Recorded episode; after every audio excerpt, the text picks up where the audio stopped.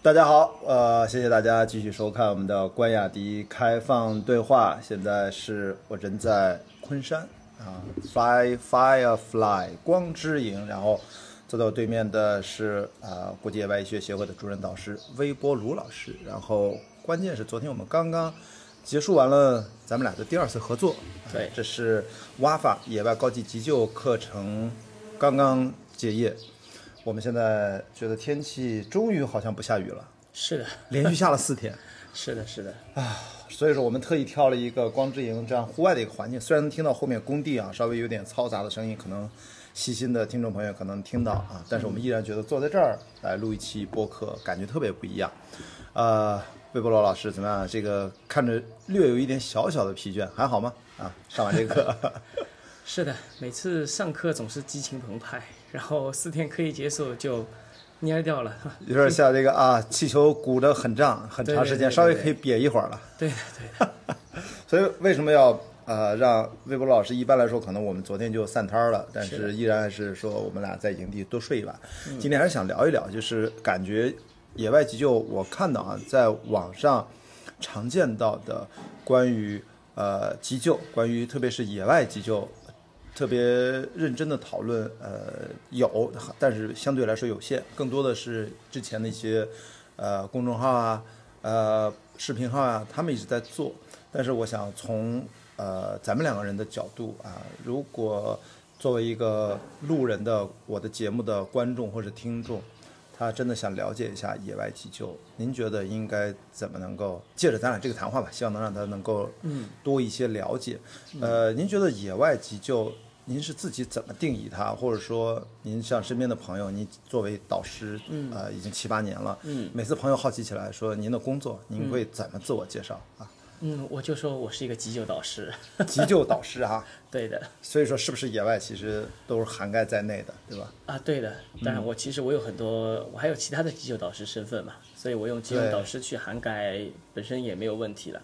所以说其实因为呃野外急救包括咱们上的这课 WMAI，它只是其中啊、一种体系，一种教课的这种知识结构，对吧？对，实际上在、呃市场上，就是说大家想要学习急救，会有很多种渠道。嗯，那包括呃红会啊、美国心脏协会啊、野外医学协会啊，嗯，啊，甚至还有一些更高阶的啊、面向于专业这个医护人员的院外急救课程。所以其实急救的体系有比较多。那我呢，可能是在野外医学协会的这个体系里面上的课上的相对来说比重会大一点。哎，我看还有一个组织叫第一反应，也算吧，还是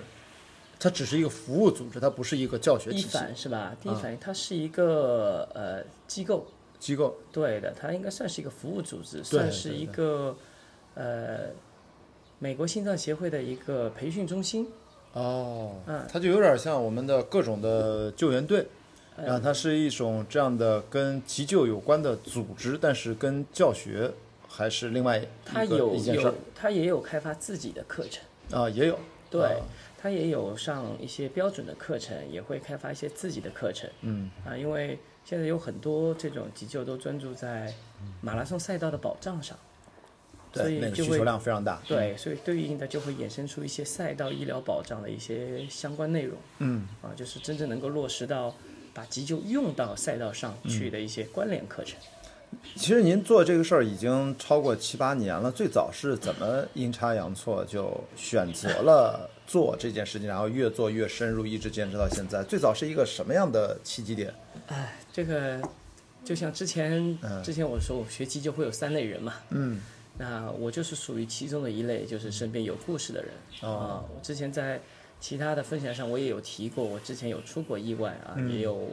带队员去野外徒步，在峡谷内上升啊，对我的冲击其实挺大的、啊。那我的观点是不能把教训当成一个故事啊，所以我是希望这些教训能够转变成让其他人能够感受得到啊，这些事情是危险的，应该提前去做一些什么东西。嗯，这是我的最初的初衷。嗯，所以呢，后来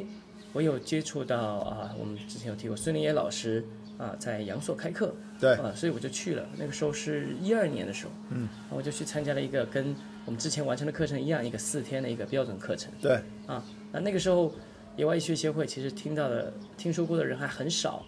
整个国内也就孙老师一个人在极力的推广着这个野外医学的这个课程。那时候除了他，是不是还有老外也来教，有创呃对，始人来很教多的吗？课程都需要外外教进来，所嗯以其实成本也会比较高一点。那也是孙老师把这个课程带入了引入了国内，把它翻译成中文本地化。也是机缘巧合，因为跟孙老师相对来说比较熟一点啊，嗯他问我哎有没有兴趣成为导师，因为他希望把这个急救的课程能够在国内推广起来，因为其实国内的初衷是服务户外人群，嗯，因为它叫野外急救嘛，对对，户外的人群其实，呃，近几年蓬勃发展。其实意外事故，每年登山协会的事故报告都会有很多这种事故。对，所以包括我一直认为自己是个坚定的户外爱好者，嗯啊，所以我觉得，哎，我也有有责任去宣传急救，让更多玩户外的人了解到这些嗯知识和技术啊，能够知道有这种安危忧患意识，嗯啊，所以也是机缘巧合，所以一三年年底搞导师培训的时候，哎，我就去参加了。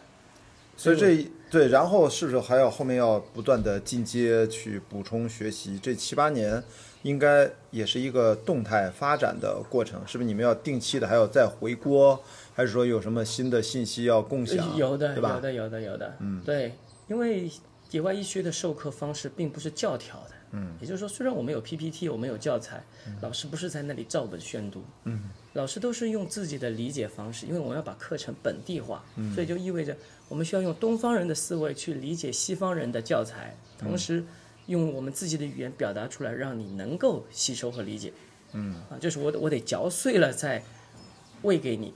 那么这也意味着对老师的要求很高。可能一开始我们都只能照本宣读啊，照着 PPT 读提纲第一条啊什么，第二条什么，第三条什么啊，那这肯定是一个成长的过程。啊那同时我们之前呃疫情之前，我们每隔一到两年我们也会有个导师的年会，我们会邀请这个美国总部的老师。来跟我们分享一些新的知识、新的技术以及新的教学理念和方法。嗯，啊，因为这个然后剩下的现在来不了，那我们只能自我修 炼。所以就是每一次上课，我们都需要，都会从中得到一些新的感悟啊，嗯，新的说法，嗯，怎样把这个要点通过什么样的形式，能够让学员更好的吸收。其实每一次课课程都不一样，对，呃，举的例子也不一样，讲的点可能也会有所不一样。